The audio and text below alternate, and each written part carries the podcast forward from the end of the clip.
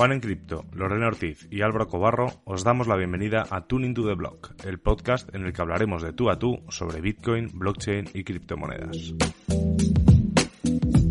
Cada lunes discutiremos las noticias más interesantes de la semana y compartiremos nuestras opiniones sobre los temas más controvertidos. Además, Todas las semanas tendremos invitados especiales con los que podremos conversar, debatir y lo más importante, aprender de los temas que levantan interés en esta industria de las criptomonedas.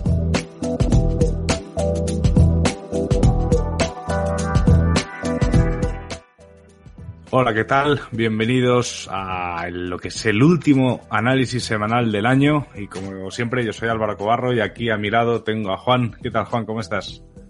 Hola Álvaro, todo bien afortunadamente, ya preparados para el último video del año. Vamos a tener eso sí todavía más tuning to the blogs, más eh, podcast. Y bueno, contento. ¿Tú cómo vas Lori? Pues muy bien, muy bien, aquí muy emocionada porque eh, pues acaba de ser lo del segundo aniversario de Bitcoin en Basibar y todo y, pues nos fue muy bien, muy padre el evento, eh, tuvimos muchos viewers durante el live stream, eh, mucha gente se ganó eh, algunos premios que de hecho vamos a anunciar eh, esta semana. Y pues bueno, seguimos aquí dándole a, con todo a Tunito de Block. Así es. Toca seguir dándole hasta el final del año. ¿Cierto, Álvaro? Álvaro se congeló para mí. ¿Tú cómo lo ves? No, ya, ya se descongeló. Es que estaba cambiando la red, perdón, perdonad. estaba cambiando la red que estaba conectado al wifi y quería conectarme por, por cable. Que no sé qué habéis dicho, os he dejado de escuchar.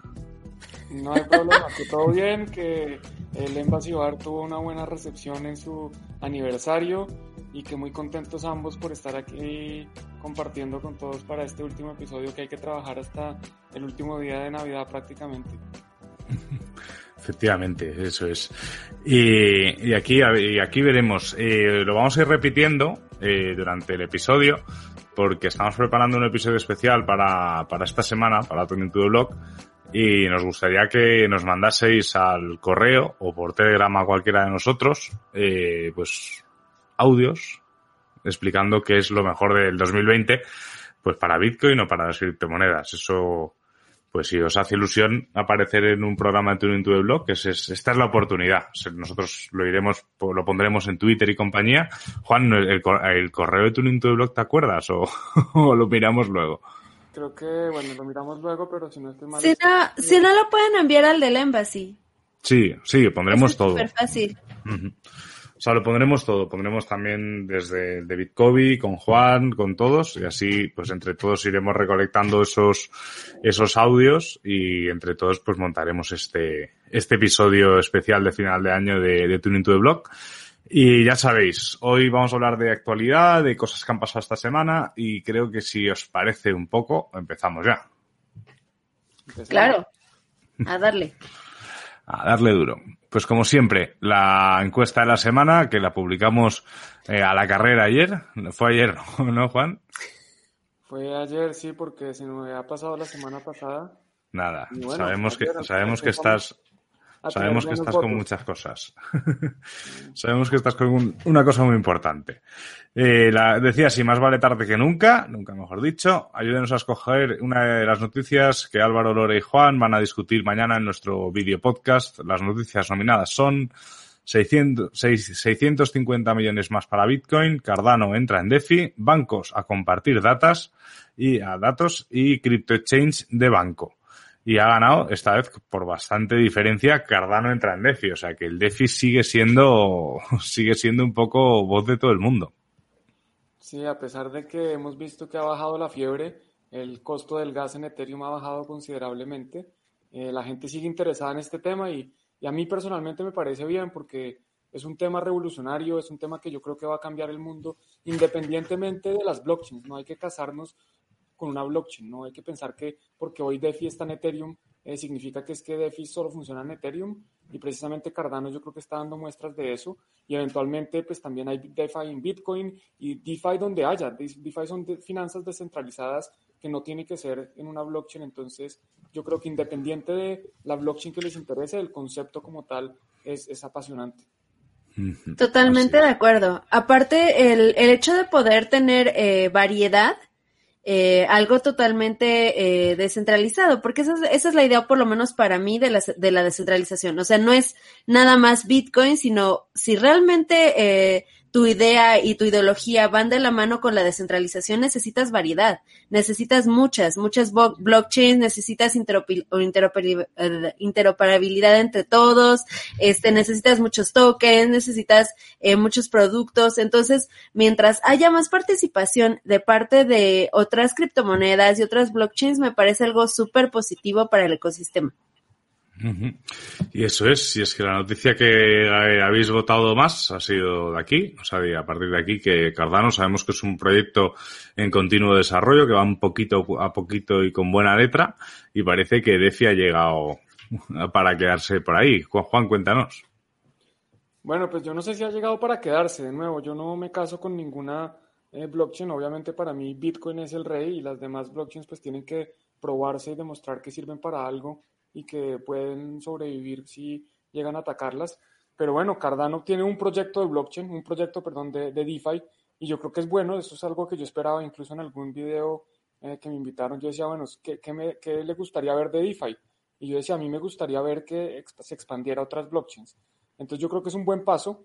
¿Qué pasa? Que gran parte de la propuesta de valor de DeFi es que estos proyectos sean composibles, que se puedan eh, utilizar uno encima del otro, que yo pueda sacar un préstamo en Maker para después utilizar el, el, préstamo en Uniswap y hacer un intercambio por un activo que voy a poner para, pedir, para como colateral en Compound y después sacar y hacer un montón de cosas entre distintos protocolos. Y si yo solo tengo un protocolo DeFi en, un, en una blockchain, pues no puedo hacer nada de eso, solo puedo utilizar ese uno protocolo. Entonces creo que pierde un parte de la propuesta de valor, sin embargo, pues así empezó DeFi, empezó con un proyecto, digamos que Bitcoin empezó solo y hoy en día hay una industria alrededor de Bitcoin. Entonces no me preocupa que empiece solo, sin embargo, pues no creo que sea una gran noticia, simplemente es un primer paso. Y bueno, pues siempre hay que empezar, para empezar a caminar, uno da un primer paso, uno no empieza corriendo. Entonces me parece bien, creo que es, es algo interesante que estemos viendo estas cosas nuevas. Algo que es bueno puntualizar porque, por ejemplo, cuando es, bueno, cuando leí el encabezado de la noticia, yo no estaba al tanto de que Bondly Finance, eh, su desarrollo más eh, relevante hasta el momento ha sido Polkadot. Y de hecho, eh, sí, me parece que, que Polkadot tiene muchísimo futuro eh, y que justamente lo que hablaba de la interoperabilidad, que ahora sí lo dije bien, es eh, una de las metas de Polkadot, ¿no? El poder eh, realizar estos swaps y estas interacciones entre muchas blockchains, el ser como una especie de puente entre todos. Entonces me parece que esto es, es algo súper positivo que vamos a poder ir viendo cómo se van desarrollando estos pequeños puentes, ¿no? Entre todas las blockchains que, que van a estar metidas en DeFi. Sí, al final eh, yo creo que yo, yo, coincidí mucho contigo, Juan, cuando publicaste, creo que fue tu primer artículo en Bitcoin, que decías que Bitcoin era el primer proyecto DeFi. Yo es algo que sigo defendiendo, o sea, que si hablamos de finanzas descentralizadas, para muestra un botón, es Bitcoin, ¿no? Luego sí es verdad que los puristas de DeFi hablan de no, es que DeFi es otra cosa. Yo creo que, nos tenemos que basar también en la, en la propia definición de finanzas descentralizadas, o sea, que hacer transacciones financieras eh, de, sin censura eh, a cualquier hora del día, en cualquier, desde cualquier parte del mundo, eso para mí son finanzas descentralizadas. De hecho, hoy, hoy he tenido que hacer una operación con Argentina. Eh, se ha podido hacer y eso yo estaba con gente que no está habituada a hablar de Bitcoin y cuando les he dicho, mira, acabo, acabo de recibir 600 dólares desde Argentina y, y lo he hecho y, y, lo he hecho en nada, en unos 10 minutos. La comisión que se ha pagado ha sido de risa y además eh, se han saltado lo que es el cepo de, de los 200 dólares al mes que, que pueden sacar, entre comillas, del país. O sea, claro, cuando les dices eso a la gente que no está habituada, la gente alucina. Por lo tanto, yo creo que ahí DeFi eh, también tiene que reconocer eso, que la primera, para mí la primera DeFi es Bitcoin 100%. Y luego, volviendo un poco al tema de los proyectos, totalmente de acuerdo que es algo que al final se va a ir replicando de la misma manera que se replicó la prueba de trabajo y la misma que se está replicando el, el, Proof of Stake. Entonces, se va a ir replicando en diferentes proyectos. Cardano ha salido, en este FuncionX, el proyecto de blockchain de, de, Pundix también ha anunciado parte de, su roadmap el DeFi y de ahí es un poco también lo que yo creo que que en mi opinión, y esto sí que es totalmente opinión, en torno a DeFi también se genera muchísimo ruido. Entonces, eh, yo soy de la opinión de esa, de que hay mucho ruido y hay muchísima disrupción, pero también, sobre todo, en mi opinión, hay muchísimo ruido. No sé si coincidís o no conmigo. Sí, yo creo que estamos de acuerdo. No solo hay mucho ruido, sino que hay muchos proyectos que se hacen llamar DeFi o DeFi, que en realidad no son DeFi, no son descentralizados. Hay algo que, que digamos que mencionó primera vez, yo recuerdo que la primera vez que lo escuché fue eh, Alejandro Ventimilla y después recientemente también Lander Rubio, y es que, a ver, DeFi como tal, bueno, sí, finanzas descentralizadas, que son descentralizadas, yo creo que no, la, la, gran mayoría de proyectos no son realmente descentralizados, y algunos incluso argumentan que Ethereum de por sí no es descentralizado, entonces que nada que se construya en Ethereum no puede ser descentralizado. Sin embargo, puede o no ser descentralizado, no importa, esa no es la discusión en este momento. Yo lo que quiero decir es que aporta valor. Eh, lo pueden llamar Open Finance o finanzas abiertas, o pueden llamarlo FinTech 2.0, como decían estas dos personas, que son otros términos para llamar a este tipo de productos o servicios financieros que hoy nos vienen a ofrecer algo distinto. Y no importa si son descentralizadas, pero son abiertas. Todos podemos ver lo que está pasando, todos podemos participar a cualquier momento del día, eh, un domingo, un lunes, el 25, el 24 de diciembre, cualquier día, cualquier persona sin identificarse puede estar en Singapur o en África o en Hong Kong o en Norcorea, no importa. Todos podemos participar. Se puede eh, leer el código, se puede auditar, se puede copiar, modificar y lanzar un nuevo protocolo. Esas cosas no se pueden hacer con las finanzas tradicionales. Y decir que DeFi no sirve para nada porque no es descentralizado, pues yo no estoy de acuerdo. Yo creo que puede que no sea descentralizado. Eso sí, eso es otra discusión. Pero están aportando algo nuevo eh, a mí me parecen impresionantes, a pesar de que sí, hay mucho ruido, hay muchos proyectos que no van a servir para nada, mucha gente que está tratando simplemente de quitarle el dinero a otras personas, pero bueno, eso es parte también de la innovación y por eso hay que tener cuidado y cada uno hacer su propia debida diligencia, investigar bien los proyectos y tratar de ah, meterle un poquito de, trabajo antes de poner, empezar a botarle el dinero o tirar el dinero o lanzar dinero, arrojar dinero a proyectos que no se conocen, que no se entienden. No sé si Lore piensas algo distinto o algo adicional. No, totalmente de acuerdo contigo. Eh, yo creo que aquí lo importante va a ser también para el desarrollo, como siempre, la educación, el aprendizaje, eh, porque pues sí, o sea, si no hay participación de parte de los usuarios, si no hay un aprendizaje apropiado, pues están poniendo muchas cosas en riesgo y creo que eso es lo más importante en este momento, ¿no? Porque aparte, eh, creo yo que algunas de las noticias que no, no, este, lograron, eh, ganar en la, en la encuesta, eh, y van dirigidas mucho a, justamente que eh, a nivel institucional ya se está viendo demasiado desarrollo y demasiado interés ya en criptomonedas, ¿no? Entonces, si los usuarios comunes no nos ponemos las pilas también para poder aprovechar DeFi, para poder aprovechar nuestras criptomonedas, pues también nos van a terminar comiendo el mandado algunas instituciones, ¿no? Yo te diría que tampoco, nunca es demasiado eh, cuando si hablamos de cripto. Se están empezando, entonces aún, aún, queda mucho. Pero yo creo que si hablamos de EFI, también tenemos que hablar, y, esto a lo mejor es un poco tendencioso por nuestra parte, pero hay una noticia de hace siete horas que, que está en Cointelegraph, la podéis ver todos, y es esta aquí, que hackearon al fundador del protocolo de EFI, Nexus Mutual, por 8 millones de dólares. El protocolo es seguro, pero su fundador perdió el 6% de todos los tokens. Increíble. Esas son las, Increíble que una persona que está en esta industria tenga todo su dinero en un Metamask, porque lo que, lo que pasó fue que unos hackers al parecer le hicieron un juego con su Metamask y pudieron acceder a 8 millones de dólares en ese token NX, no me acuerdo cómo se llama el, token, MX. NX, NXM. NXM. Ok, bueno, pues NXM. ¿Qué pasa? Que, bueno, ahora los, los hackers van a encontrar difícil vender ese token porque 8 millones es mucho dinero, ya están empezando a venderlo. Yo vi, leí por ahí que lo están vendiendo en One Inch, que es un, es un agregador de exchanges descentralizados. Eh, y pues aquí no tiene nada que ver con que hackearon a DeFi, es como cuando la gente dice hackearon a Bitcoin. Y en realidad fue que hackearon un exchange donde la gente tenía o las claves en la nube o perdieron los passwords o los hackers simplemente accedieron a un tercero de, confianza o un custodio y perdieron los recursos. Entonces aquí es similar. Este hack no tiene nada que ver con DeFi o con DeFi. El proyecto no, no, no ha sido vulnerado. Simplemente eh, el dueño o el CEO o la persona esta de la que habla el artículo eh, no cuidó muy bien la forma de, cuidar sus claves y pues se la robaron y le robaron sus recursos, pero no tiene nada que ver con, con el protocolo.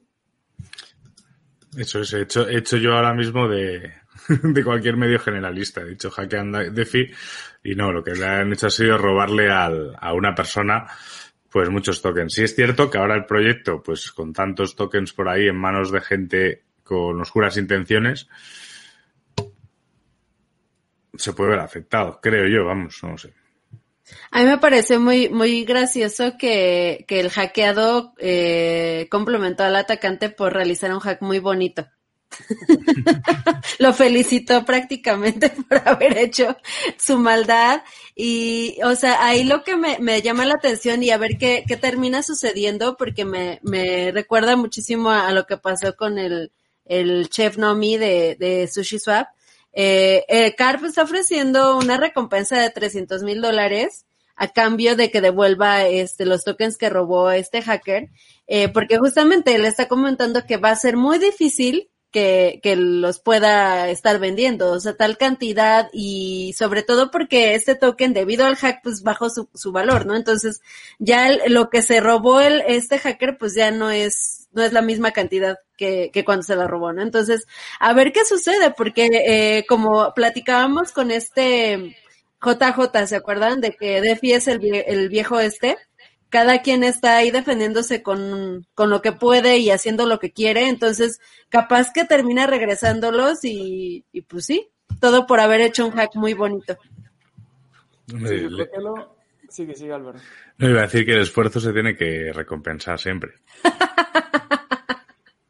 yo, yo, lo que veo es que el, el CEO de, de, esta empresa o de este proyecto lo que hace es complementar al otro porque eh, de verdad debería darles vergüenza. O sea, como una persona que está en la industria, que es un CEO de un proyecto que tiene 8 millones de dólares, se deja hackear de esa forma. Eso a mí me daría vergüenza. ¿Qué tal que, o sea, uno que está ahí de influencer o de persona que eh, con cierta reputación en la industria y dejarse hackear de esa forma, pues, a ver, nadie está exento de que le pase. De pronto mañana a mí por capo me, me, van y me hackean y quedo mamando pero, pero pues yo creo que le toca es eh, sacar esas palabras de, de, ¿cómo se dicen? De appraisal, de, tú lo mencionaste, Lore, de, felicitar al otro, pues porque no hay nada más que decir, se quedó sin palabras. no, sí, y digo, hay... No, no, sigue, sigue, sigue.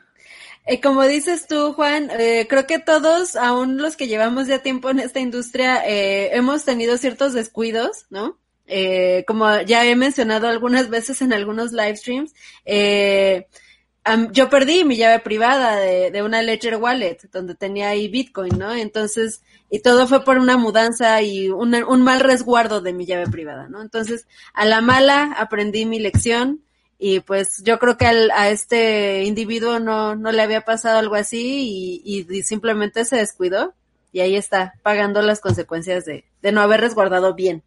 Ya, ya, ya, ya, que has confesado, Lorena, yo iba, yo he sufrido en carne estas semanas, o sea, no he perdido una clave privada, pero sí que ah. mandé, sí que hacía tiempo que no utilizaba Coinbase Pro y, y yo había pasado el KYC ahí hacía tiempo y tal, y mandé unos satoshis para, para venderlos, eh, y, y claro, me dejaron iniciar sesión sin ningún problema, todo genial, mandé los satoshis, todo estupendo.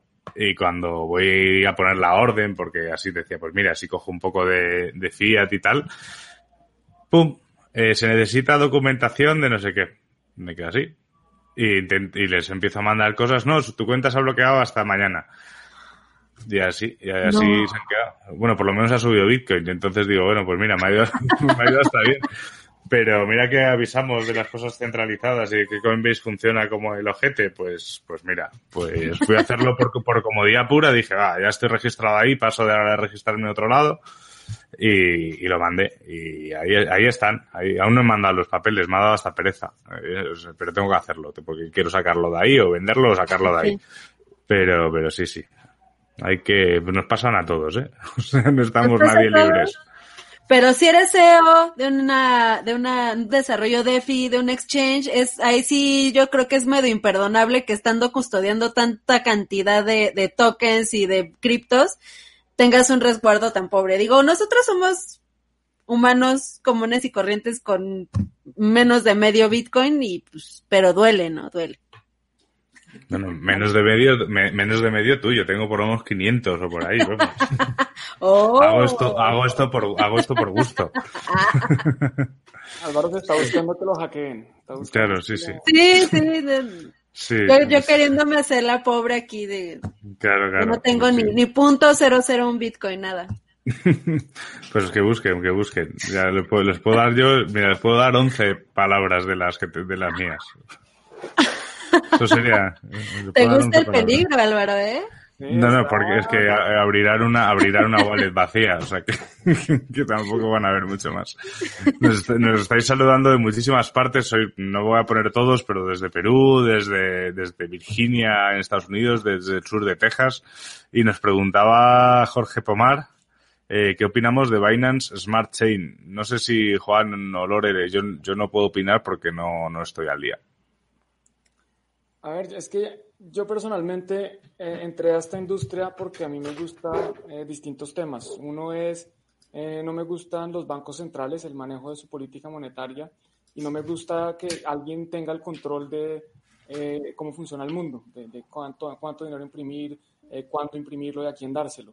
Binance Chain, pues su nombre lo dice, es una cadena que pertenece a Binance. a mí no me parece interesante una cadena que pertenece a una persona, a una compañía, a un grupo de personas, a un grupo de compañías, a una, ¿cómo lo llaman? Una federación. Entonces a mí personalmente no me interesa, es como EOS. EOS es una blockchain donde hay 21 eh, delegados y los delegados escogen qué pasa y si el gobierno quiere parar la blockchain simplemente va a los 21 delegados y le dice, señores, ustedes paran esa blockchain o se van a la cárcel. Pues los señores paran la blockchain. Entonces yo veo algo similar con Binance, que el problema Puede que la tecnología sea muy bonita y que el exchange sea más rápido y que haga miles de transacciones por segundo y que tenga todo lo mejor, que, haga pancakes. Pero si al día de mañana llega un presidente y le dice a, a CZ, a, Sisi, eh, el fundador de Binance, el CEO, señor Sisi, si usted no para la blockchain, se va a la cárcel, o si no reversa esta transacción, se va a la cárcel. Pues el señor, yo tengo, no tengo la menor duda de que va a parar la blockchain.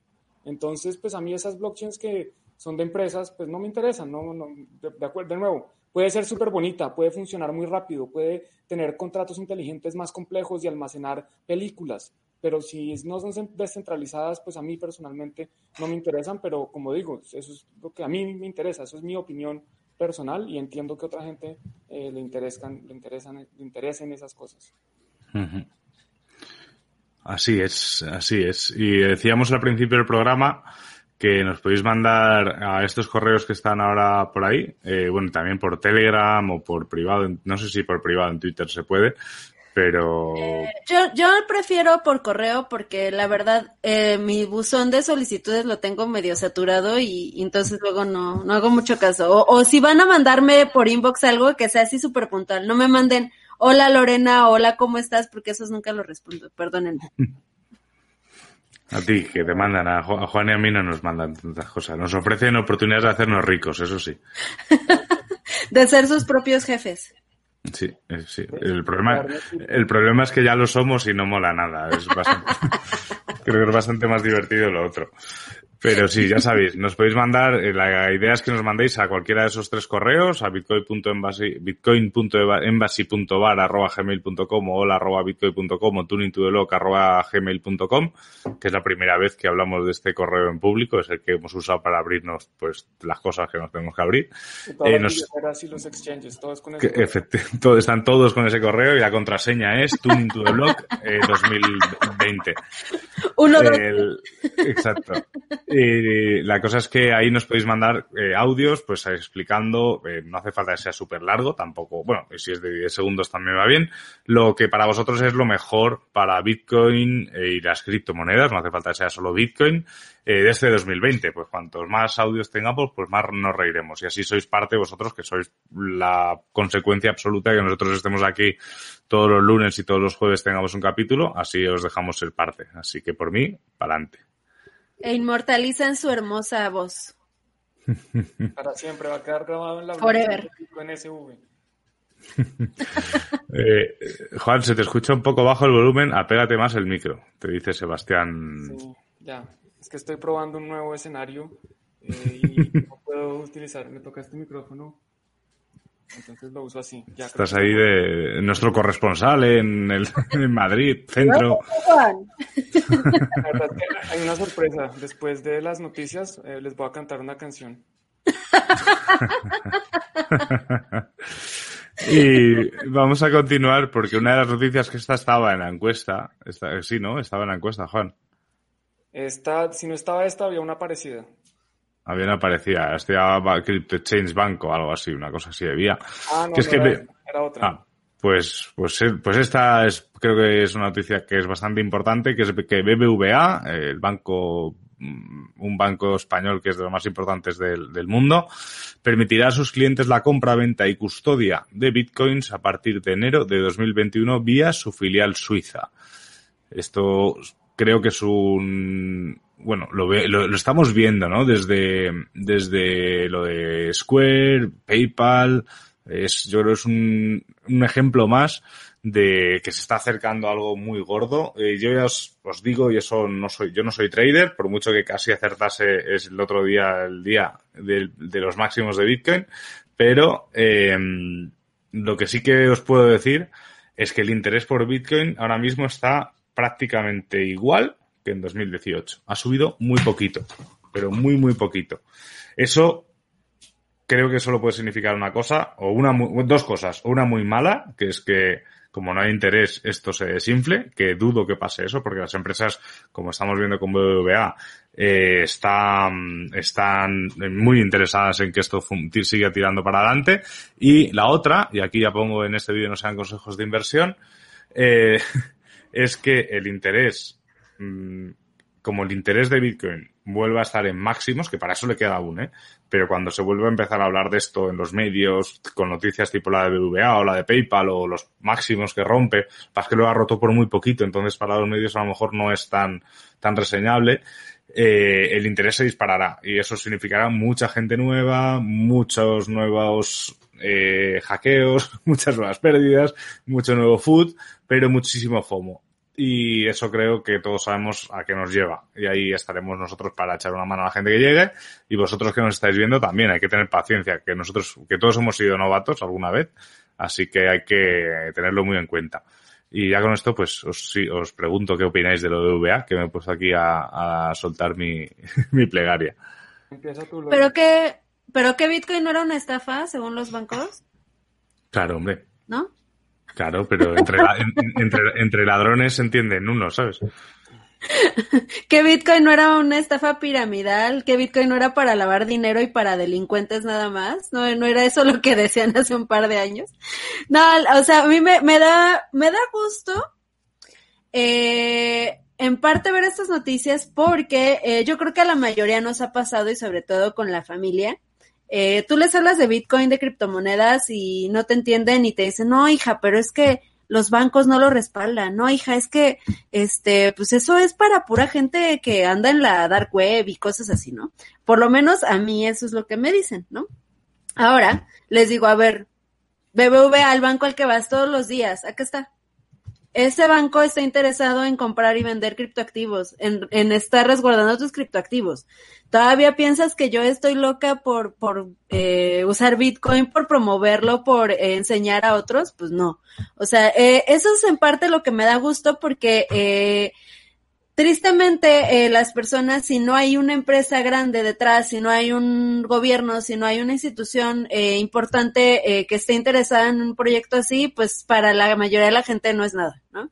Entonces, eso es algo bueno. Sin embargo, eh, me parece que el obviamente la forma de custodia de, las criptos que van a ofrecer pues va a estar eh, igual o peor que, que las cuentas bancarias, ¿no? O sea, que haces una transferencia y se tarda horas o días, eh, necesitas un refund y se tardan hasta un mes, este, para pedir tu estado de cuenta tienes que ir al banco y a ver si te lo imprimen y aparte te cobran como 200 pesos por imprimirte una, una hoja de papel.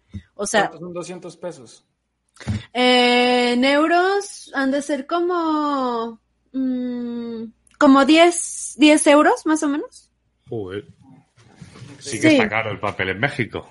Sí, es, es una vil hoja impresa ahí de su impresora y aparte toda chafa, te digo porque me ha pasado. O sea, ni se entiende bien el mugre papel o te dicen, ah, sí se lo imprimimos, pero regrese mañana. O sea, y, son dos vueltas al banco para eso. Entonces, yo creo que, que, que la gente que entre a, a la cuestión de Bitcoin y otras criptomonedas a través de los bancos se va a llevar una experiencia tan horrible tan horrible como, como la, con las cuentas bancarias. Y pues bueno, eh, espero más bien que esto sea un aliciente para que la gente empiece a investigar más, a aprender más, para poder resguardar sus criptoactivos de manera personal y autónoma, ¿no? Pero bueno, a ver qué, qué va a suceder con los bancos. ¿Tú qué opinas, Juan? Bueno, yo eh, de acuerdo contigo, lo que tú dices es, es, todo muy importante. Yo creo que de cierta forma es bueno que legitimiza un poco más el ecosistema, que esas personas que tú mencionabas que, no, pero es que eso no lo respaldan los bancos. Bueno, pues ahora van a ver que, oiga, parece que si hay bancos que, que lo respaldan o que por lo menos empiezan a, a jugar con eso. BBVA, curiosamente, eh, ellos habían sido inversionistas en Coinbase en una de las primeras rondas, o sea que BBVA de cierta forma ya le había apostado a la industria, no directamente como empresa, pero sí en su fondo venture. Ellos tienen un fondo que, donde invierten en startups donde, pues básicamente donde lo que pretenden es que no les quiten el negocio, pretenden seguir siendo relevantes de alguna forma, entonces lo están tratando de hacer a través de adquisiciones. Eh, también importante destacar, bueno, que este servicio es desde Suiza, no es desde España, entonces eh, personas que tengan cuenta en BVA España entiendo que no pueden acceder a este servicio, son solo los clientes de BVA Suiza, entonces también todavía es un poco limitado. Y de nuevo, si estamos aquí en esta industria porque no nos gusta como los bancos eh, nos roban y son unos ladrones y hacen todo malo y nos cobran por todo y les reciben los bailouts de los gobiernos, los, los subsidios estos y todo, pero le vamos a dar nuestras criptomonedas a un banco, pues no estamos haciendo nada. Entonces hay que ver realmente cuáles van a ser las condiciones, si yo puedo comprar y retirar mi Bitcoin o si me toca comprarlo y que ellos lo guarden, como es el caso de PayPal, en cuyo caso pues a mí personalmente de nuevo no me interesa. Me interesa si es una opción para comprar y si yo veo que el precio es más barato y que por algunas razones eh, me parece conveniente comprar, pero no lo voy a dejar ahí.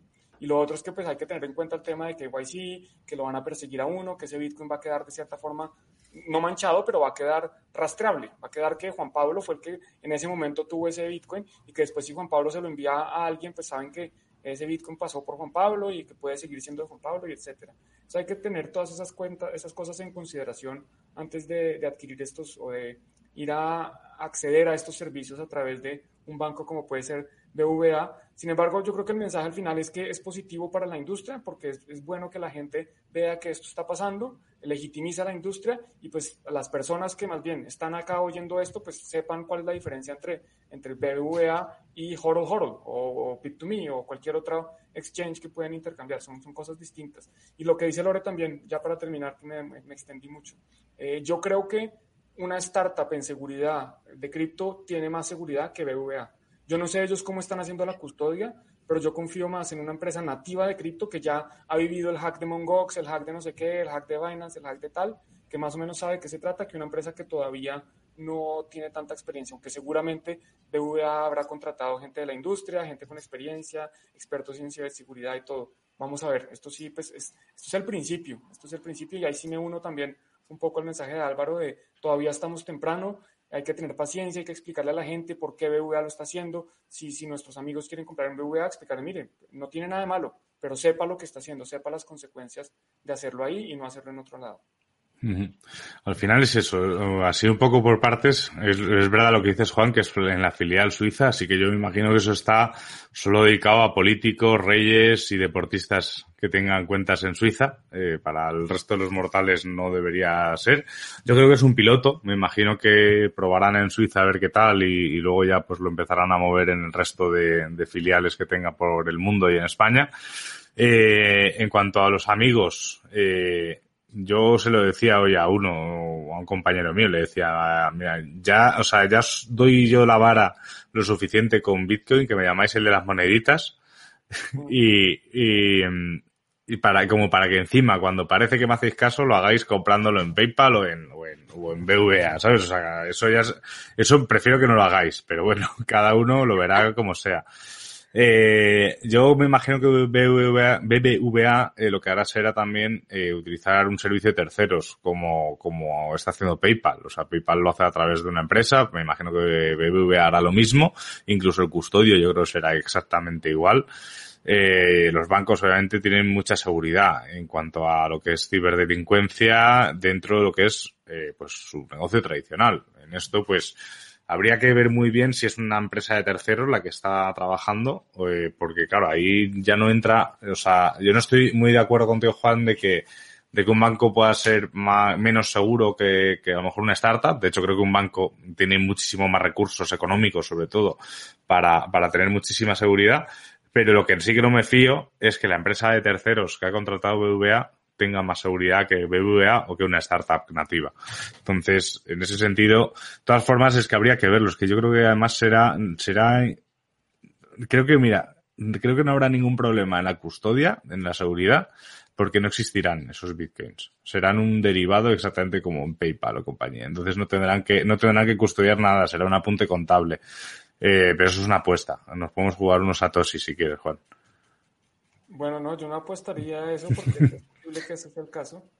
Eh, pero, pero bueno, vamos a ver, al final el tiempo dirá. Yo sí estoy esperando 2021, apuesto que va a haber hackeo a banco. Podemos ponerle Bank of America, podemos ponerle BVA, podemos ponerle a cualquiera, pero hackeo de criptomonedas a un banco. Vale. No, yo estoy, yo estoy de acuerdo con Juan. Ahí, con Juan. yo estoy de acuerdo con Juan. No, a ti no, a ti no, a ti. Este, sí, no, yo estoy de acuerdo con Juan. Yo creo que eh, si alguien sabe mejor de custodia de cripto es alguien que ha estado inmerso en la, en la industria desde hace ya mucho tiempo.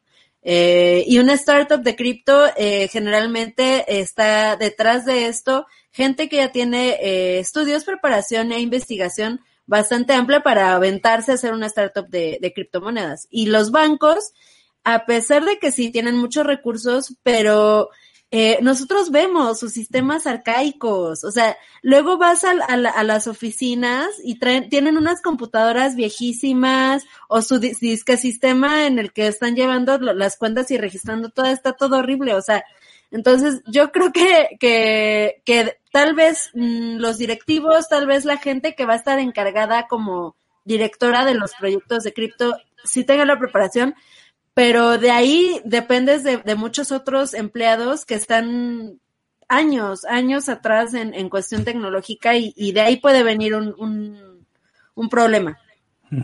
Sí, sí. Para, este. para, darle un punto a Álvaro, eh, bueno, acabamos de hablar, la última noticia había sido de una persona que en teoría era un experto en Bitcoin, que tenía experiencia bueno, sí, sí. y lo hackearon. Entonces, sí, al final todo,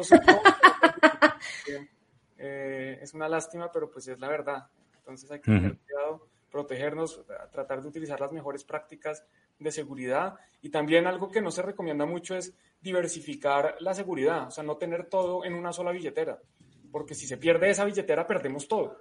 Entonces es conveniente de pronto como no, no poner todos los huevos en la misma canasta, y no me refiero a invertir en otras criptomonedas, sino me refiero a tener unos bitcoins en un lado y tener otros bitcoins en otro lado, o fracciones de bitcoin, porque aquí como Lore lo dice, no, no muchos tienen un bitcoin entero. Entonces, los que no tenemos un Bitcoin entero, ponerlos en, en distintos lados para eh, diversificar un poco en seguridad. Y una ronda rápida de comentarios. Nos preguntaba Omar Hernán López eh, que qué opinamos de las páginas que cuidan tus monedas y te dan intereses. Esto es muy turbio porque puede ser un protocolo DeFi que, bueno, pues que no, no, no. Yo a mí, yo es que Omar creo que tienes muchas probabilidades de caer en malas manos. No sé si mis compañeros están de acuerdo pero iría con mucho cuidado. Sí, yo creo que de nuevo hay muchos proyectos que son DeFi, que realmente nadie tiene la custodia de esos fondos, son muy pocos, pero hay otros proyectos que son centralizados, que lo que hacen es que, bueno, no, que usted eh, ponga su dinero acá y lo que vamos a hacer es unos préstamos o minería en la nube o arbitraje o bots de, que hacen trading. Yo personalmente nunca dejaría mi dinero en algo así, porque de nuevo, es que la razón por la que yo entré a esto es para tener el control de mis recursos. Yo no entré acá para simplemente tener una moneda que sube valor y dársela a alguien para que suba aún más, para que me dé intereses. Si a alguien le interesa eso, pues hágalo, pero tiene muchos riesgos. Si, yo, si uno entra acá para guardar sus propios recursos, ¿cuál es la, eh, la motivación para ir a dárselos a otro y al, que más interés le ofrece. Lo, más probable es que el que más interés le ofrezca es el que más riesgo tiene y el que más fácil o más rápido se los va a robar o se los, va a perder. Entonces a mí personalmente tampoco me interesan. Sé que hay unos legítimos. ¿Cuáles son? No lo sé. Y por eso es que tampoco eh, me interesa eh, experimentarlo, mucho menos con mi dinero. Yo no voy a poner mi dinero en distintos a ver cuál es el que finalmente me paga y cuáles son todos los que se quiebran. No me interesa. Eso es.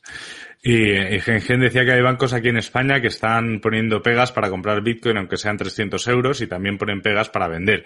Mal vamos, pues. Eh, sí, pero esto no es nuevo. O sea, en 2017 ya había bancos que incluso mandando cuentas a Coinbase porque era una cuenta en Irlanda o a cualquier otro lado, eh, eh, ya te ponían problemas. O sea, te echaban para atrás por tu seguridad echaban para atrás esa, esa operación. Pero es que ese mismo problema pasa también dentro del mundo del Forex y los CFDs. O sea, muchos que tienen, eh, muchas empresas de estas que tienen licencia de Chipre o, o, griega, o, incluso inglesa de la FCA, eh, tú les mandas dinero y te ponen problemas. Con el Brexit va a haber tela que cortar por ahí. Entonces, eh, en teoría tú en tu banco, si vas y le dices, mira, que es que me da igual mi seguridad, yo sé qué empresa si lo quiero mandar, es tu dinero, no te deberían dar problemas salvo que estuvieses mandando a un, paraíso fiscal. Pero sí, hay muchos problemas y además de forma muy arbitraria, porque no es, o sea, yo no había tenido nunca problemas con mi banco, pero un día sí, luego otro día no, luego con otro banco sí, pero, o sea, es, es, es un poco una lotería y es un problema. Pero bueno, es un problema y un motivo más por los que aprender Bitcoin. Eso, eso seguro. ¿Hay más preguntas por ahí? Ups.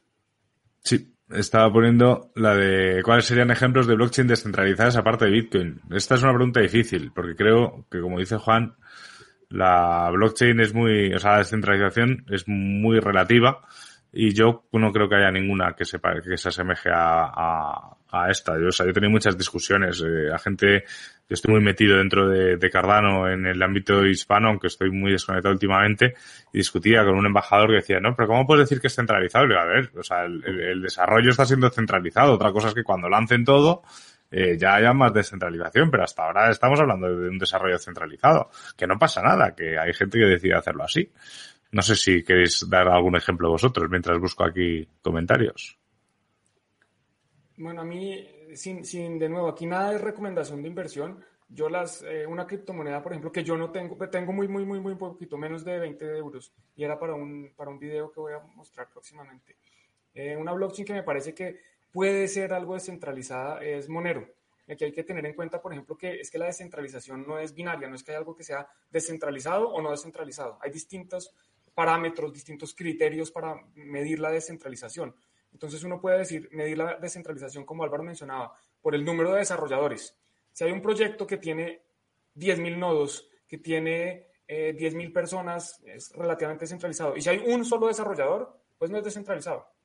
El proyecto también puede medirse la descentralización en términos de nodos. Si hay 10.000 desarrolladores y 10.000 mineros, pero hay una persona que tiene los nodos, un, solo nodo, que es donde se guarda toda la información, pues no es descentralizada. Y lo mismo, puede haber 10.000 mineros, 10.000 desarrolladores, 10.000 usuarios, pero si hay un solo, bueno, en este caso digamos que hay un solo minero, pues tampoco es descentralizada.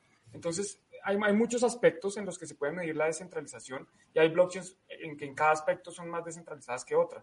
Eh, de acuerdo con Álvaro, creo que al nivel de Bitcoin, pues ninguna todavía, sin embargo, eso no significa que no vayan a existir y hay blockchains que empiezan más centralizadas y que en teoría pretenden descentralizarse. Vamos a ver si lo logran. Pero no hay que, no hay que ver la descentralización como, como un 1 o 0, porque es que Bitcoin tampoco empezó descentralizado. Bitcoin empezó con un desarrollador o un, grupo de desarrolladores, Satoshi Nakamoto, con un minero o un nodo que era Bitcoin, pues que era Satoshi, el, el computador, el ordenador de Satoshi, y de ahí se fue descentralizando. Entonces, sí se puede descentralizar. ¿Es infinitamente descentralizada? No. Hay un número determinado finito de desarrolladores, hay un número finito de eh, mineros, hay un número finito de usuarios, de nodos, etc.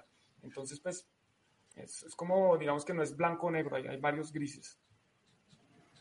Así es. Lo cierto es que cuando hay algo que es, em, que no ha tenido precedentes, como es Bitcoin, eh, las, las eh, condiciones en las que se dio su desarrollo fueron muy orgánicas, han sido muy orgánicas desde el principio.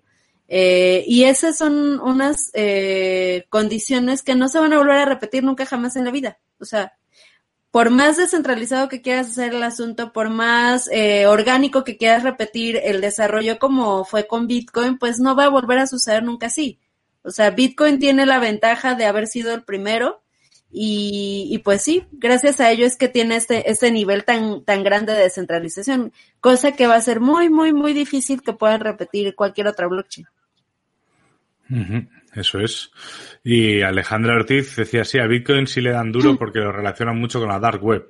Este es, hacía tiempo que no leía un, tema de, Bitcoin y Dark Web, pero es una cosa, Alejandra, que es súper fácil de rebatir, porque te dirán muchísimos conocidos y conocidas cuando hables de Bitcoin, que eso se utiliza solo para, para, pues eso, para el narcotráfico, para financiar terrorismo, para comprar pornografía en la Dark Web, pero la realidad es que obviamente eso es, todo eso es cierto. O sea, Bitcoin se utiliza para eso pero los dólares también se utilizan para esas cosas. O sea, Bitcoin, tenemos, estamos hablando de, de prácticamente el 3 de enero serán 11 años del bloque Génesis de, de 11 o 12, 12, 12 años. 12.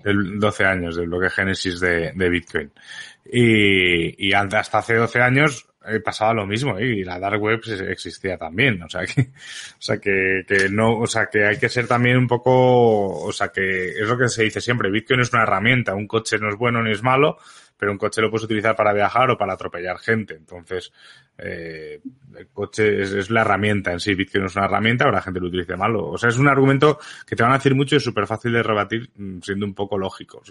Pues por supuesto que hay gente que hace cosas mal, pero creo que ni, ni los que estamos viendo este directo, alguno habrá, porque alguno habrá que dice que, que, hace cosas malas, estaba por aquí, si encuentro el comentario, eh, eh, eh es eh, Steven, que decía que él compra Bitcoin en local Bitcoin con una célula robada a un conocido.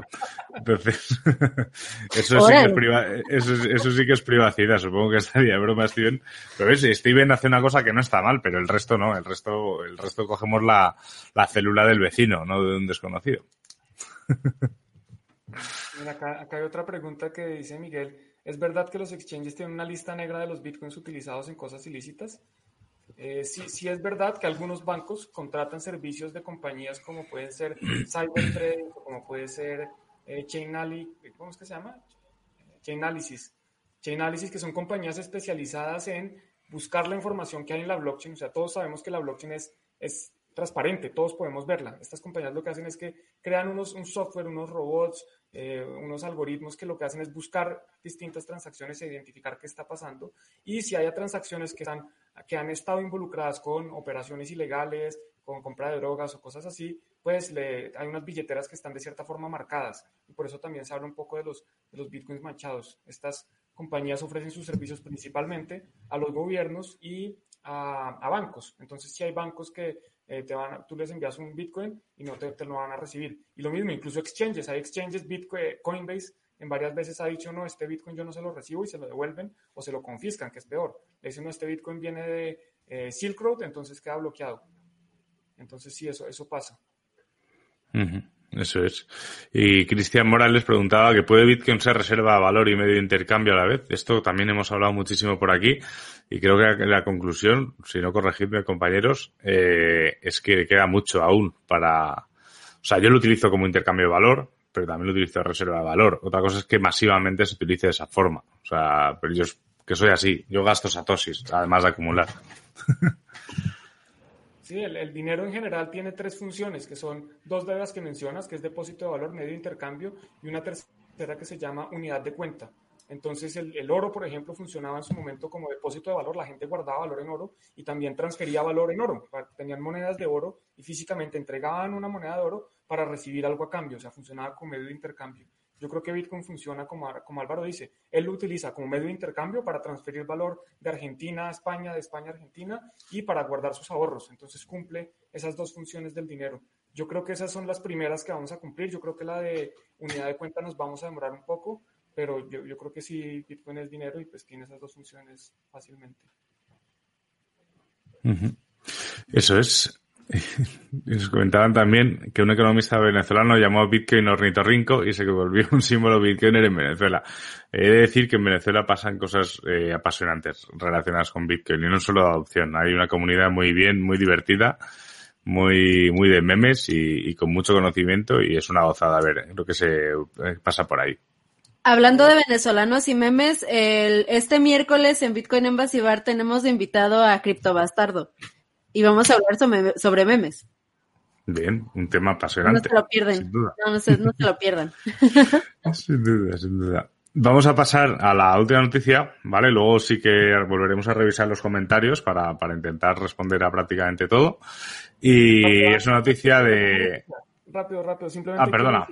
Que, esto de Bitcoin como un platypus, como un ornitorrinco, eh, no es la primera vez que se hace. Aquí los estoy compartiendo en las distintas redes. Eh, ya hay artículos desde 2017, 2018 que hablaban de Bitcoin como un ornitorrinco. Entonces, pues no es la primera vez. Este economista venezolano puede ser muy original, eh, pero pues ya, ya es un término que se había utilizado previamente.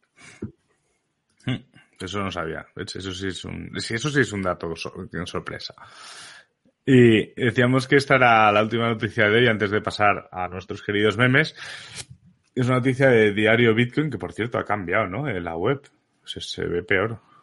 O, o, Brave me la. O sea, ha cambiado, ha cambiado de lado el logo, ¿no? Creo. O Brave me ha bloqueado la imagen. No sé. Saludos a los de Diario Bitcoin. saludos. saludos. Eh, no, joder, hacen buen trabajo. Nos podríais apoyar un poco también, pero hacéis buen trabajo. Bitcoin es inhackeable. La respuesta de los entusiastas ante el hackeo del tesoro de Estados Unidos. Es que hoy ha sido un día apasionante para el mundo analógico barra antiguo. Es decir, han hackeado el Departamento del Tesoro de Estados Unidos, eh, se ha caído Google y Bitcoin ahí sigue. No digo nada. Así es. Crypto Twitter se inundó con un montón de, de tweets que dice Bitcoin no, Bitcoin no puede ser hackeado, eh, puedes hackear Google, puedes tumbar Google, pero Bitcoin sigue de pie y un montón de, cosas así. Yo honestamente me enteré gracias a Crypto Twitter, no, yo no tenía ni idea, yo me desperté y así de, ¿qué? ¿De qué hablan? ¿No? O sea, ni por acá, pero sí, hasta tú pusiste uno, este, Juan, tú. Es que a mí me, yo lo sufrí en vivo. Yo primero, bueno, anoche vi lo ah, de el hackeo a Estados Unidos y hoy cuando iba a hacer el video en vivo yo los lunes hago un video en vivo a las 2 de la tarde. Eh, Lo iba a hacer un poquito antes hoy porque tenía otra cita y, y, no funcionó. Y Google no me dejaba poner, no me dejaba ir en vivo. Y después ya como fui, estuve en vivo en Facebook y Twitter y me dijeron, no, es que eh, parece que hackearon a... Eh, no, no, no necesariamente que hackearon, que se cayó Google. Entonces creo que no funcionó Gmail, creo que no funcionaba eh, Google Docs, Google Sheets, YouTube definitivamente no funcionaba, lo puedo decir por experiencia propia. Y hago un llamado que también hice en su momento a, bueno, esta es esto es lo que nosotros tenemos que tener cuidado cuando dependemos de un servicio centralizado. Si ustedes tienen toda su información en Gmail, en Google Drive o en cualquier otro servicio centralizado, ya han hecho backup, tienen un plan de respuesta, ¿qué pasa si pierden ese email? ¿Tienen otro email o van a perder ahí todo? Y algo muy similar pasa con, por ejemplo, los exchanges. Un exchange es una entidad centralizada que no es que sean malos, de nuevo, yo no tengo nada en contra de los exchanges, trabajo para un exchange, creo que hacen una función muy valiosa porque si no sería imposible llegar con Bitcoin a la gente, pero no es el lugar para guardar las criptomonedas. Porque ¿qué pasa si el exchange se cae y ustedes necesitan sacar las criptomonedas de un momento a otro? Puede que el exchange esté seguro que los fondos no se los hayan robado, pero ustedes no pueden acceder a sus recursos. Entonces, pues es, es, una vulnerabilidad, es un factor de riesgo que hay que tener en cuenta. Los servicios centralizados no son lo mejor y por eso es mejor tener la propia custodia, aunque no esté muy relacionado eh, con Bitcoin, sí creo que nos, nos sirve para hacer una, una, analogía ahí de, oigan, eh, ¿dónde es mejor tener nuestros, nuestros Bitcoins? ¿En un servicio centralizado que se puede caer, que pueden hackear o tenerlos nosotros mismos? Ya sabes, un exchange se puede caer, se puede hackear o te pueden pedir los documentos cuando vas a vender unos satoshis. sí, por ejemplo, yo sé que hay un exchange en este momento que le cambió las reglas a, los colombianos y ahora no los deja ingresar. Entonces, pues es complejo para una persona que está en Colombia, que tiene una cuenta en un exchange y que ahora ya no puede ingresar. Eh, creo que los que tienen la cuenta sí pueden hacerlo, pero los que quieren crear una nueva cuenta ya no pueden. Y los exchanges tienen, creo que, todo el derecho de cambiar las reglas, pues ellos son los dueños del juego. si uno juega en la, si, si yo presto un servicio, yo decido a quién se lo ofrezco y a quién no. Entonces, pues hay que tener cuidado y ver con quién juego y dónde, dónde guardo mis bitcoins. No, claro, y, además, además los exchanges son empresas eh, normales y corrientes, sobre todo son un exchange centralizado, es una empresa registrada en un país o en varios y se tienen que atender a las regulaciones de los países en los que operen. Entonces, si en Colombia ha cambiado algo y ese exchange ha dicho, oye, pues aquí ya no me vale la pena, pues, pues es que es, una empresa, o sea, no van a, no van a arriesgarse a una multa o, a, o, al cierre o, al, o a la prisión por, por, porque nosotros tengamos ahí unos satoshis, porque no hemos querido guardarlas bien en una clave privada, ¿sabes? En una wallet privada, así que, así que por ahí, por ahí estarían. Y nos, nos preguntaba Lord Tron de dónde se puede comprar Bitcoin en España y en Colombia. En Colombia yo estoy un poco más perdido. En España yo creo que es relativamente sencillo comprar Bitcoin desde empresas españolas como Bit2Me, Cryptan o Bitnovo hasta los exchanges cualquiera, hay cajeros. La verdad es que en España la barrera de comprar Bitcoin, creo, a ver, otra cosa es que lo quieras con privacidad total. Ahí ya es otra historia. Pero si te da igual, tienes ahí mil historias. igual, igual antes de comprar Bitcoin también hay que saber qué es lo importante para cada uno porque como menciona Álvaro, si para alguien es importante la privacidad, pues hay unas soluciones que ofrecen más privacidad. Si para alguien es importante comprar barato, pues hay otras opciones que, que permiten comprar más barato. Si para alguien es importante comprar unas grandes cantidades, pues hay otras opciones distintas a las dos anteriores para comprar grandes cantidades. Si para alguien es importante comprar en efectivo, entonces hay otras opciones. Entonces, cada uno tiene que ver dependiendo de qué es lo que quiere cómo puede comprar. Y para eso pues hay distintas soluciones. Pueden buscar en Google, pueden buscar en YouTube. Yo ya tengo un par de videos también mostrando cómo se puede comprar en distintos lados y pues hay que ver qué es lo que le sirve a cada uno.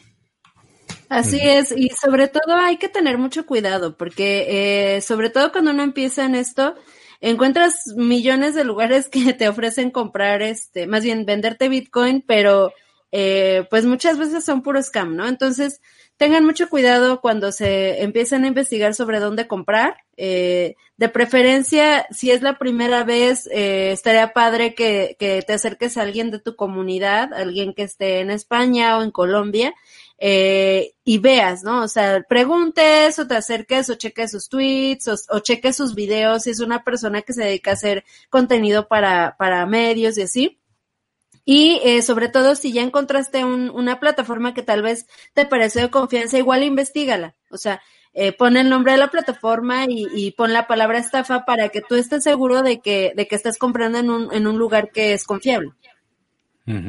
Eso es. Así es, hay que ir con mucho cuidado y sobre todo si tienes comunidad cerca, como bien dice Lore. En Colombia hay muchas comunidades, en México está el Bitcoin Embassy Bar, o sea, qué mejor sitio que Ciudad de México que, que el Embassy para, para formarte y conocer a gente y en España pues también hay muchísimas comunidades a las que puedes acudir y preguntar. Y llega el momento, ya nos, nos quedan más noticias por hoy, de los memes de la semana y yo creo que vamos a empezar con uno que además eh, yo llevo pensando en él creo que todo el fin de semana. No sé si se ha publicado hoy o no, pero llevo pensando en eso todo el fin de semana, que es este de aquí. Puedes agrandarlo un poco. Ah. hay, que ser como Elon Musk, no importa lo que pase, solo hay que aguantar. Y ahí estamos, eh, pues eso, viendo cómo... ¿Saben qué es ese cohete? Ese es el, uno de los proyectos, ¿no? De, Tesla, de... No, de SpaceX de SpaceX. sí, sí, sí. Sí, eso es un cohete que explotó la semana pasada. Estaban haciendo pruebas y no pudo aterrizar y explotó. Y pues nada, tranquilo, porque él es así. Porque después lanza otro que Eso es, eso es. Eh, ¿Por qué he ido pensando en esto? Porque si os fijáis, claro, está Bitcoin, yo creo está en un momento maravilloso. Es un momento que está casi como medio lateral, ¿no? O sea, se va de como máximos, baja, que parece, además baja abruptamente, o sea, baja como para asustar a la gente, pero otra vez luego sube otra vez, tranquilamente, luego vuelve a bajar, sube otra vez. Ya verás, en el momento en el que yo me ponga a hacer trading, pues se irá para arriba del todo, así que estáis deseando, ¿eh? Estáis deseando que, que me acepte Coinbase, que me acepte Coinbase los documentos para poder moverme por ahí. Pero, pero, es, o sea, me parece que es eso, que al final, eh, sí es cierto que, como decía al principio, no está habiendo un interés por gente nueva, por lo tanto yo creo que no estamos viendo, por lo menos en las comunidades en las que estoy yo en Telegram, no estoy viendo los típicos mensajes apocalípticos de es el fin del mundo, se ha caído Bitcoin un 6% en una hora, eh, esto es el final. Eh, esos mensajes que se veían pues durante todo 2018 y prácticamente todo 2019 hasta que empezó la, la, la senda así más alcista, eh, ahora no se están viendo. Yo creo que es porque tampoco hay gente tan nueva y estamos ya todos acostumbrados a un día movido en la oficina de Bitcoin. Pero, pero es eso, al final eh, yo creo que es muy importante que sepamos dónde estamos, ¿no? Y que Bitcoin se mueve de muchas formas y que obviamente va a haber movimientos. Si tú estás bien posicionado y estás con, con, contento con tu inversión y contenta con lo que estás haciendo, pues hay que estar tranquilos. Esto se va a mover y bajará, bajará mucho y subirá. O sea que al final. Sí, es que eso, eso es. hay que pensar esto a largo plazo. Cambiar el dinero de un día para otro no pasa. El dinero tiene mucho tiempo. Desde el 71 venimos usando estos papelitos de mentiras que no sirven para nada, que no valen nada, que no tienen ningún valor intrínseco, que no están respaldados por oro. Y y bueno, pues cambiar esa mentalidad de, cientos de años, porque bueno, a pesar de que estos papelitos no tienen valor desde hace relativamente poco, la gente estaba acostumbrada a tenerlos físicos. Y, decirle a alguien, oiga, es que ahora vamos a cambiar el mundo y ahora el valor es digital y no se puede ver, pues toma tiempo y, valorar Bitcoin es difícil. Entonces, por eso es que presenta estas volatilidades. Pero si uno está pensando a largo plazo, pues no debería preocuparle mucho lo que pasa en el, en el corto plazo con estos movimientos cambios rápidos de precio en poco tiempo. Así es, coincido totalmente. Y Fede decía que en Argentina, es un, en Argentina es un éxito y muy poca gente lo sabe. Cobras tu sueldo y compras las criptos sujeta al dólar y no se te evalúa tu dinero.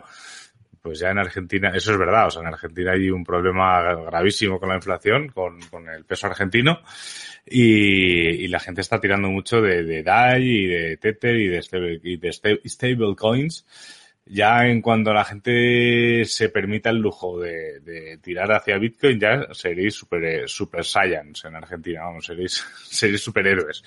Pero, pero sí, sí, no, no, es verdad, en Argentina es un caso de uso clarísimo, o sea, totalmente de acuerdo y en España de momento no, pero llegará, llegará, llegará. A mí me lo comentaban en, en la Bitcoin desde el año pasado, justamente que fueron eh, hay, hay, un, hay un espacio, ¿no? Creo que se llama, de hecho, justo Espacio Bitcoin en Argentina. Mm, está la, la ONG Bitcoin Argentina, pero no sé, el espacio no, no yo no. No recuerdo, no recuerdo, pero me decían justamente que ellos lo que hacían era, era eso, o sea, ya estaban pagando su renta totalmente con, con criptos. Habían podido llegar como un arreglo con el, con el que los rentaba y, y pues sí, ya mucha gente sí le está dando mucho uso ya, es lo que veo. Eso es, al final es, eh, los usos van saliendo, o sea que eso no hay, de eso no hay, de eso no hay duda. Y vamos a seguir con más memes, que ya estamos, ya nos hemos pasado de la hora. y entonces, y este es un meme, este es un meme propio del Embassy, que creo, Lore, que fue una, un parte de alguien de la comunidad que os lo pasó. Y dice así, entonces, y entonces me dijo que vendiera todo, porque era una burbuja. Y a la gente, a la gente que quererlo, ¿no?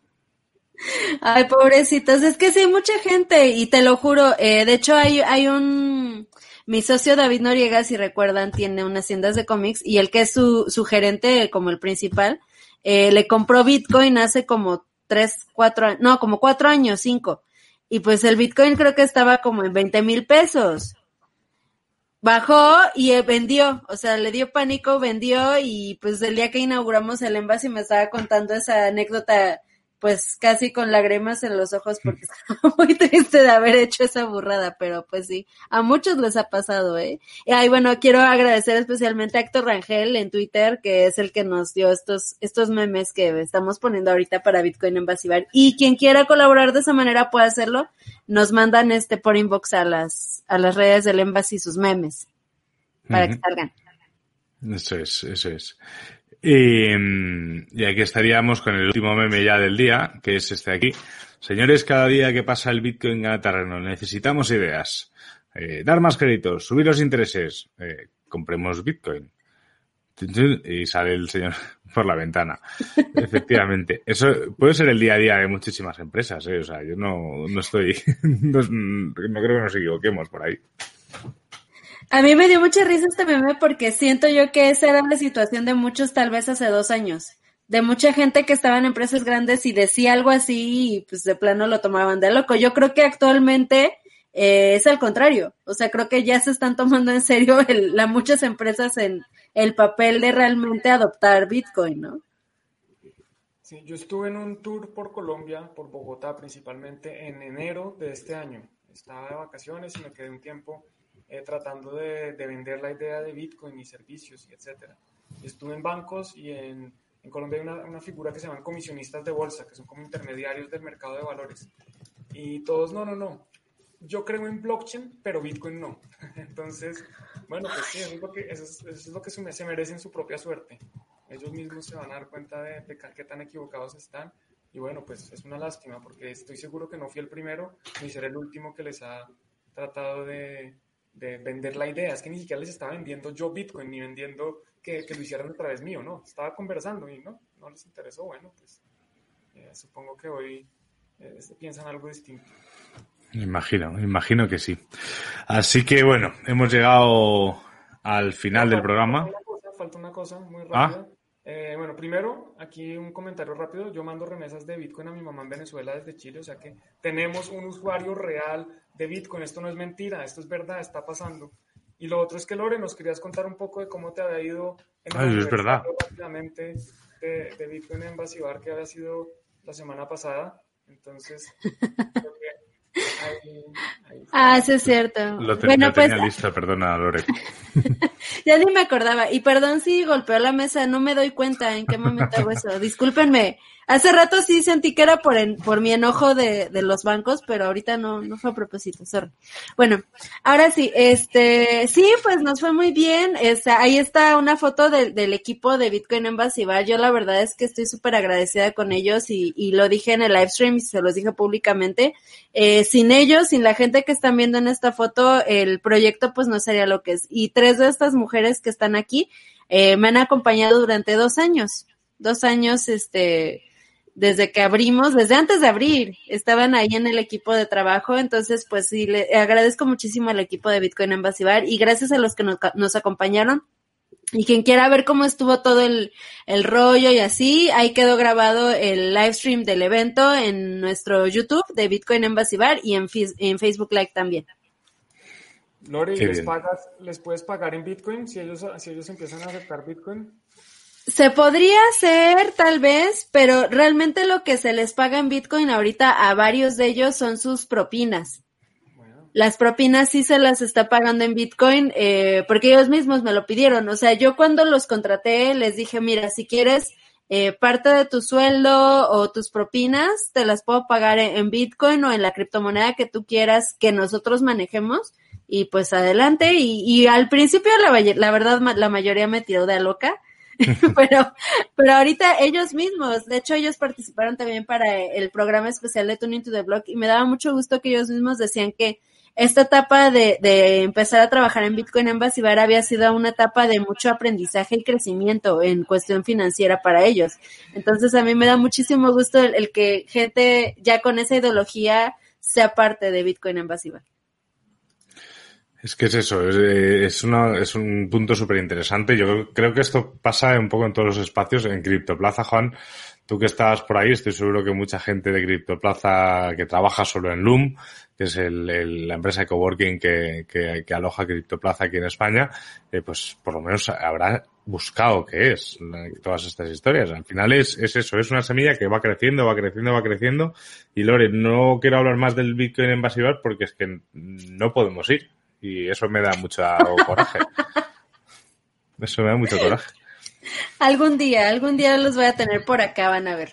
vamos a hacer un miro usuaria de Bitcoin, de verdad, de las que está utilizando Bitcoin en la vida real para que vean que esto existe, que esto no es una mentira, que esto es transferencia de valor, depósito de valor y próximamente unidad de cuenta. Efectivamente. Me pongo el micrófono más cerca, pero acepto donaciones si quieren donarme para mí. Vas a tener, vas a tener que tirar al, que estamos usando Lore y yo, Juan. No hay, no, te queda más remedio. Estos cambios de, de vida. Bueno, ahora viene mi canción. ¿Cuál te vas a echar, Juan? Enséñanos tu voz cantante. Bueno, no, apaguemos esto antes de que bueno, bueno pues pero cuando hagamos el meetup en Bitcoin en Basibar, sí te vas a echar una canción en vivo ahí. Pero después de una botella de tequila. Bueno, está bien, prometido. Eso sí. Entonces canta, así canto hasta yo también, ¿eh? Bueno, recapitulemos, que estamos llegando al final un poco despendolados. Eh, deberes para vosotros, los, los oyentes y espectadores de Tuning to the Blog. Eh, bueno, deberes. Vamos a hacer la lista para que los tengáis claros y esto queda grabado. Primero, eh, darle like, darle a seguir a los tres canales que estáis, esta vez los he puesto bien, además Juan, están bien los enlaces a los tres canales que esto se está emitiendo en Bitcoin TV, en Juan en Crypto y en Bitcoin en Basivar y nos ayudáis a los tres a crecer un montón y si le dais a la campanita y esas cosas, pues genial. Ese es un deber que os lo ponemos siempre y hacéis, ¿eh? O sea estamos creciendo los tres canales, o sea que muchísimas gracias. Y luego, el más importante ahora sí, eh, estamos preparando un episodio especial para despedir el, año y necesitamos de vuestra colaboración. De vosotros depende que este episodio sea de la misma gente que lleváis escuchando hablar toda todo este año o, de vosotros y vosotras que nos escucháis todas las semanas. Así que tenéis ahí abajo los, los correos, bitcoin.envasivar enviasi.bar, los pondremos luego en Twitter, hola arroba bitcobi eh, y tuningtotheblog arroba gmail.com y ahí podéis mandar audios de la extensión que vosotros queráis. Hombre, si me mandáis algo de 45 minutos mm, vamos a tener que cortarlo, pero, pero podéis mandarnos audios simplemente contándonos para vosotros y para y vosotras qué es lo más guay, lo más chulo, lo más padre, lo más importante que ha pasado en Bitcoin eh, o en cripto si os gusta tal, o en eh, blockchain, si, que, si queréis, eh, o en DeFi o lo que queráis, este, este 2020, ¿vale? Eh, de momento os estamos pidiendo eso y nos gustaría, y el plazo es hasta el miércoles, ¿vale? Entonces, yo creo que ahora hablaremos entre nosotros también para publicarlo en redes y que llegue más gente, pero eso os lo agradeceríamos de corazón, porque así que hará un programa eh, mucho más rico y no solo con gente que ha pasado por el programa, sino con los propios oyentes y, la propia audiencia de, los tres canales, que al final sois los que hacéis esto. O sea que, que ya sabéis que podéis hacerlo. Así es. Pues muchas gracias. Un abrazo. Si no nos vemos antes, bueno, que tengan una excelente Navidad, una feliz Navidad un próspero año nuevo y un excelente 2021 lleno de cosas buenas, buenas inversiones y que Bitcoin llegue a la luna. Eso es. Eso es. Eh, nos vemos ya efectivamente en directo. Nos veremos ya en 2021. Ya os diremos el día. Eh, porque aún no lo sabemos, así que de momento este es el último análisis de la semana, ya sabéis, suscribiros, darle like, etcétera, etcétera, etcétera, a los tres canales que se está emitiendo esto y nada,